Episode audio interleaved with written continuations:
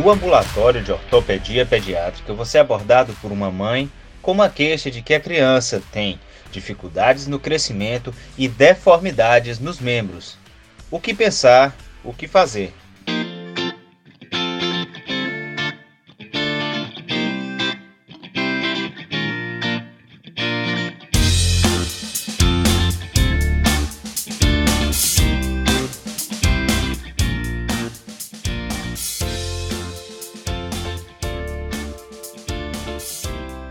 Olá pessoal, bem-vindos a mais um episódio do Ortopod, podcast de medicina e ortopedia que traz até você conhecimento e reflexões sobre o dia a dia do residente e do estudante. Eu sou Ian Moraes, médico, ortopedista e vou tentar levar até vocês um pouco do que vi e tenho visto até aqui.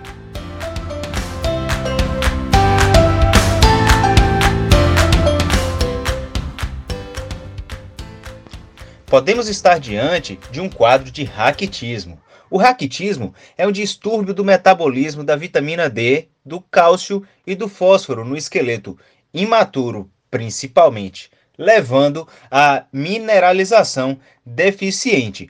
Antes de fechar a fise, teremos o clássico do raquitismo. No adulto, podemos ter a osteomalácia. É importante observar esta relação com uma zona de calcificação provisória. O raquitismo ocorre principalmente em negros do sexo feminino, com pico de incidência entre 6 e 18 meses. O distúrbio do metabolismo do cálcio e do fósforo gera uma mineralização inadequada. A fise é o local de maior atividade óssea e, portanto, é o local mais acometido. A vitamina D é absorvida através da dieta e na pele. Ela é lipossolúvel. A metabolização ocorre após a absorção no fígado com a primeira hidroxilação e no rim a segunda hidroxilação, formando o calcitriol.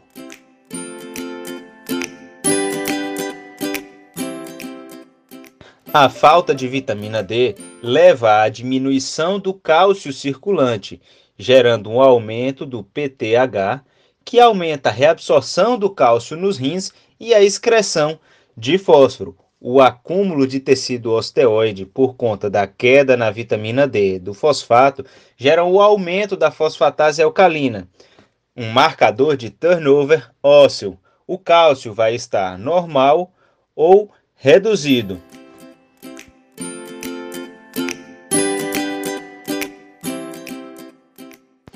Algumas etiologias estão relacionadas ao raquitismo, desde a diminuição da absorção intestinal, a diminuição do fósforo sérico, relacionado aí à falha da reabsorção renal, à falha na síntese da vitamina D, a insensibilidade dos enterócitos à vitamina D e a acidose tubular renal.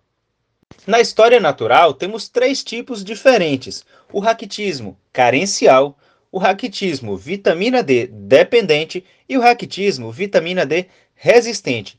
É importante marcar carencial, vitamina D dependente e vitamina D resistente.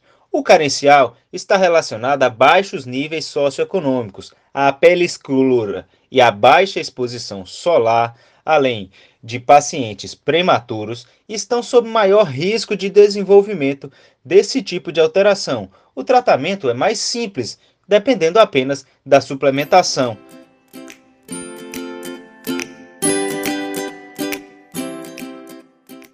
No raquitismo, vitamina D dependente pode ser subdividido em tipo 1, onde ocorre uma pseudodeficiência, e o tipo 2, onde ocorre uma resistência periférica, que normalmente é hereditária. No tipo 1, a pseudodeficiência, ocorre um erro no gene, gerando uma manifestação mais precoce. O tratamento é com o calcitriol. No tipo 2, a resistência periférica hereditária. Níveis são normais da vitamina D. Porém, há uma resistência sistêmica a esta vitamina. O achado típico, a alopécia. Neste caso, o tratamento envolve altas doses do calcitriol. No caso da vitamina D resistente, este raquitismo, chamado de hipofosfatêmico, está relacionado ao X, a etiologia relacionada à falha da reabsorção nos túbulos renais. Na tríade, ocorremos a hipofosfatemia, deformidades dos membros inferiores e o atraso de crescimento. De maneira geral, os sintomas envolvem desde fraqueza, hipotonia, dores ósseas. Inicialmente, a deformidade ocorre no antebraço distal, no joelho, nas junções costocondrais e outras alterações, como a craniotabes, genovaro e o pectus carinato, além de diversas outras alterações morfológicas do esqueleto. O laboratório é bastante variável, mas devemos estar atento às alterações do cálcio, do fósforo e da fosfatase alcalina. A fosfatase alcalina vai estar sempre elevada. O cálcio pode estar diminuído ou normal. O fósforo tende a estar variável, podendo desde diminuído ou elevado. E o PTH vai estar normalmente elevado. Nas radiografias, as chamadas linhas de Luser ou pseudofraturas de Milkman são alterações que apresentam-se do lado côncavo dos ossos longos, de orientação transversal. O tratamento dessas alterações é variável e depende da etiologia. De maneira geral, a suplementação com vitamina, além de, nos casos de deformidade, tratar com órteses, gesso e, eventualmente, tratamento cirúrgico para correção dessas alterações.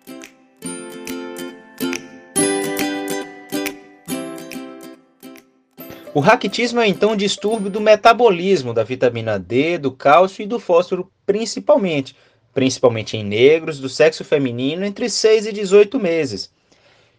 Pode ser dividido de maneira etiológica, como a redução da absorção intestinal de cálcio e a redução do fósforo sérico.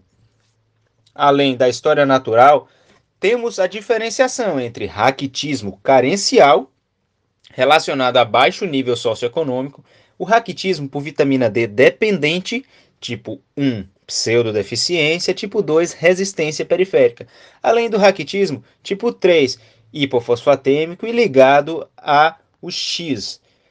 O quadro clínico variável, com sintomas de fraqueza, hipotonia e dores ósseas, além das alterações do esqueleto. O laboratório devemos estar atentos ao cálcio, fósforo e à fosfatase alcalina as linhas de Luser no lado côncavo e de orientação transversal, e o tratamento variável, com suplementação e eventualmente cirúrgico para correção de deformidades.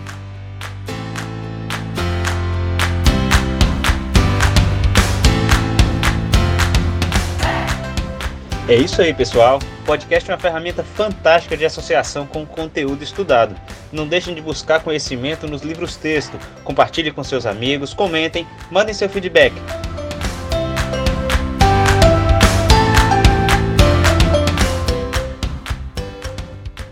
Vamos falar de ortopedia, vamos falar de medicina, vamos falar de conhecimento.